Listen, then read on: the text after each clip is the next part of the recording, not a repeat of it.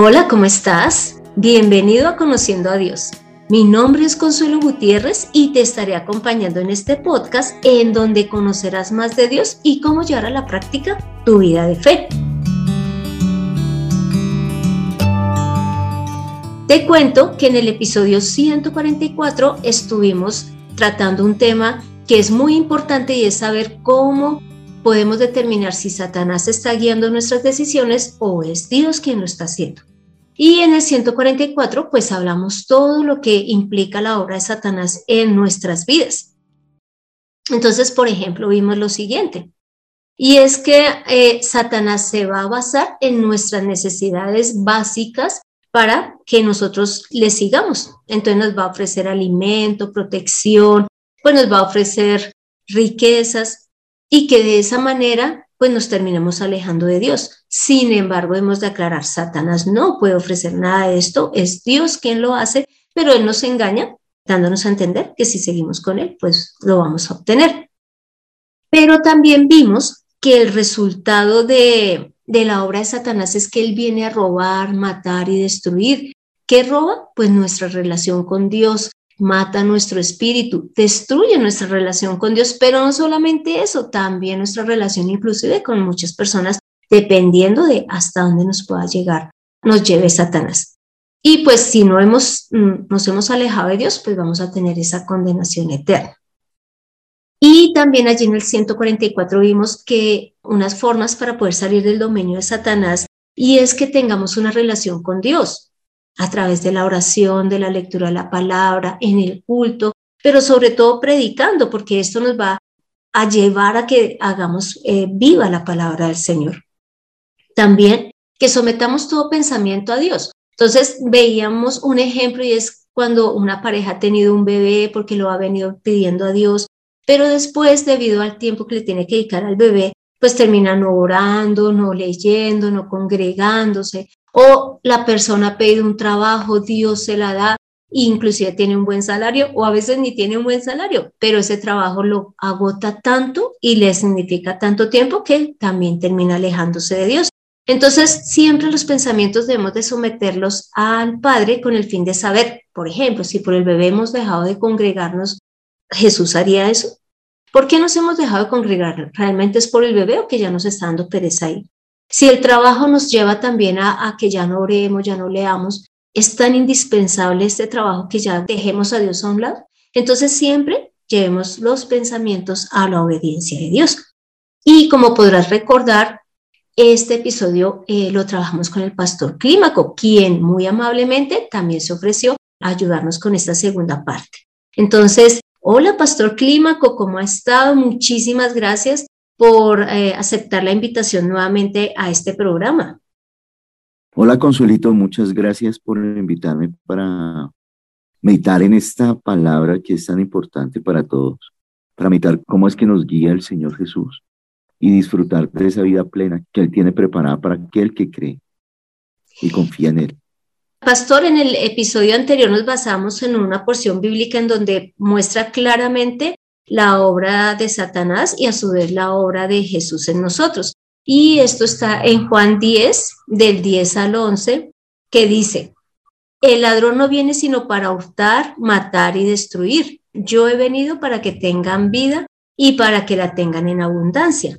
Yo soy el buen pastor. El buen pastor da la vida por sus ovejas. Acá podemos observar cómo Satanás solamente viene a hacernos daño, pero Jesús viene a darnos una vida en abundancia.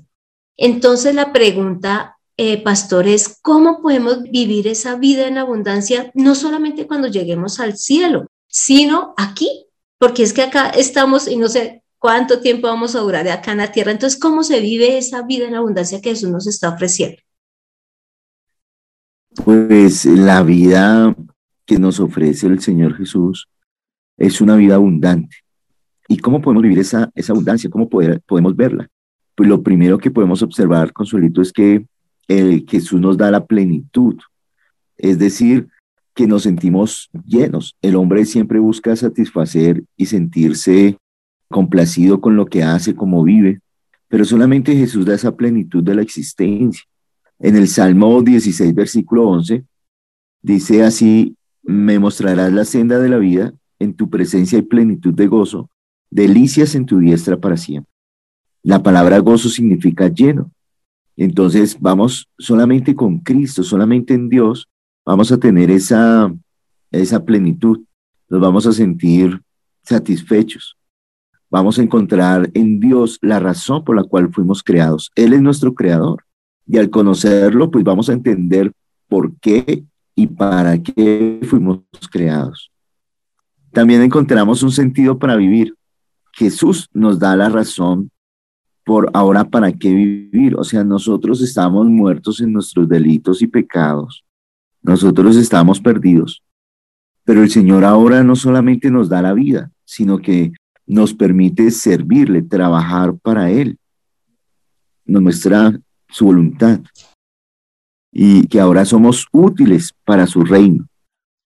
En Lucas capítulo 5, versículo 10, Jesús llama a Jacobo, a Juan, que eran compañeros de pesca de Pedro, y les da un propósito en esta vida. Les dice, no teman, yo los voy a hacer desde ahora pescadores de hombres.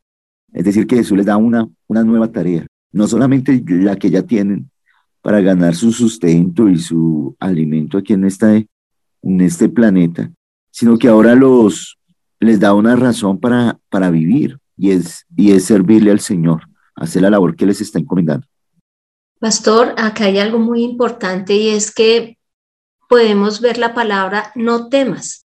¿Y qué es lo que ocurre? Que casi siempre nosotros que creemos en el Señor sí tenemos temor de servirle a Él, de, dejar de estudiar, de dejar de trabajar, de mm, dejar de estar todo el tiempo con la familia, pues en lo que nos queda de tiempo después de haber trabajado y estudiado y dedicarnos a, servirle a Él. Pero mire que Él está haciendo esa aclaración, como dice usted y nos muestra la palabra, es que tenemos una promesa mayor y es ahora no solo trabajar para las cosas de acá a través del cual recibimos dinero o estudiar y a través del cual recibimos un diploma, tener una familia y que en algún momento ya, eh, para ser sinceros, los hijos se van porque se casan, eh, la esposa pues o el esposo en algún momento también se va porque fallece, lo que sea. Es que nos está diciendo que vamos a ser pescadores de hombres, es decir, a través de predicar la palabra, más personas van a llegar a los pies del Señor y así como nosotros ellos van a tener una vida eterna. Entonces, que no temamos dejar tanto solamente trabajar en la vida diaria para lograr lo que pues a su vez el mundo nos pide y nos exige, porque realmente si no trabajamos, ¿cómo pagamos las cosas? Sino que busquemos el tiempo para Dios y eso nos va a dar plenitud porque como lo hemos mencionado y su merced lo ha dicho, ya conociendo lo que Dios desea para nosotros y lo estamos haciendo, va a llegar la plenitud de manera natural a nuestra vida, porque ya no vamos a ir tras de todo lo demás. Exactamente, Consuelito. Así es. Ahora ya no solamente vamos a vivir en este plano terrenal, sino vamos a comenzar a servirle a nuestro Padre eterno. Vamos a ir caminando hacia la eternidad. Pero también algo que, que nos da la vida es que nos hace libres de Satanás. En la primera carta del apóstol Pedro, versículos, eh, capítulo 1, versículos 18 y 19, él les recuerda a la iglesia que ellos fueron comprados, fueron rescatados de su vana manera de vivir. En otra versión dirá, que ellos fueron rescatados de esa vida sin sentido que llevaban, la cual heredaron de sus padres, y que esa libertad se logró no con oro ni con plata, sino con la sangre preciosa de Cristo, con la sangre preciosa del Cordero, sin mancha sin contaminación. Ahora para nosotros el sacrificio de Jesús representa esa libertad. Ya no vivimos una vida sin fruto, ya no vivimos una vida sin, sin edificar, sino que estamos construyendo algo que va a permanecer para siempre, algo que va a ser eterno. Y lo más bonito es saber que eso que estamos haciendo, el Señor lo tiene en cuenta y el Señor lo va a recompensar. El rey Salomón se preguntaba y decía, pues este reino y todo lo que yo me he esforzado, ¿para quién será? Pues nosotros a través de Jesús sabemos que lo que estamos edificando en esta tierra, pues un día se acabará, pero lo que estamos haciendo, la obra que estamos realizando para nuestro Dios y Padre, Jesús, esa obra va a permanecer para siempre. Sí, pastor, y es que algo muy importante que debemos de nosotros eh, tener presente es que hemos sido rescatados de la vana manera de vivir, es decir, de esa vida sin sentido. Esa es una de las cosas que Dios hace en nosotros y que nos lleva a podernos acercar también a Él. Dice aquí que con la sangre preciosa de Cristo, imagínese. Entonces, ya no tenemos motivos para decir, no, pues cómo me acerco a Dios y yo tan pecador que fui, bueno, o mil razones que uno pueda tener. Ahora Él nos está haciendo libres de Satanás. Ya no, ya, ni Satanás ya no nos va a poder acusar, o independiente de las cosas que hubiésemos hecho si realmente nos acercamos al Señor y creemos en Él. Inclusive también hablando de la sangre preciosa de Cristo, uno de los puntos o una de las cosas que podemos ver que logramos o que Dios nos da como vida abundante es que nos reconcilia con el Padre lógicamente a través de ese sacrificio.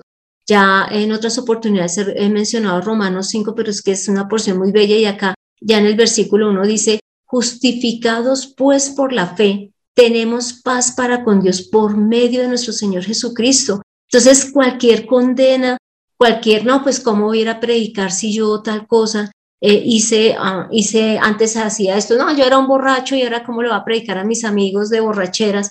Pues no, porque es que ya no estamos en ese mismo eh, obrar, ya Dios nos ha perdonado. Ahora nuestra labor es irle y predicar a esos compañeros de borrachera, compañeros de lo que fuese, amigos. Entonces, cuando hemos sido reconciliados con Dios, también nos da libertad para seguir haciendo la obra. Sí, exactamente. Es que es tan bonito saber que la obra de Jesús nos, no solamente nos rescató de estar bajo el dominio de Satanás y de una vida sin sentido, sino que a través de la obra de Jesús estamos, entramos a la casa de Dios y nos permite sentarnos a la mesa con nuestro Dios. Eso es algo muy hermoso que nos da la obra de Jesús a través de su sangre. También Jesús nos da su lugar y ahora Dios, Dios nos llama a servirle, a entrar en su labor, a trabajar para Él. Ya somos útiles para su reino, para extenderlo. En Mateo capítulo 28, versículos del 18 al 20, Jesús les dice a sus discípulos luego de resucitar que vayan y lleven el, el mensaje, que vayan y enseñen y hagan discípulos a todas las naciones. Bauticen, les dice, y les recuerda que en esa tarea Él va a estar siempre presente ayudándolos, fortaleciéndolos y guiándolos. Y Jesús les dice que en esa tarea que va a durar hasta el fin del mundo, Él va a estar ahí con ellos. Y es lo mismo que nos dice a nosotros. Ahora todos los que hemos sido comprados por la sangre de Jesús, somos útiles para extender el reino de los cielos. Somos obreros llamados para el Señor.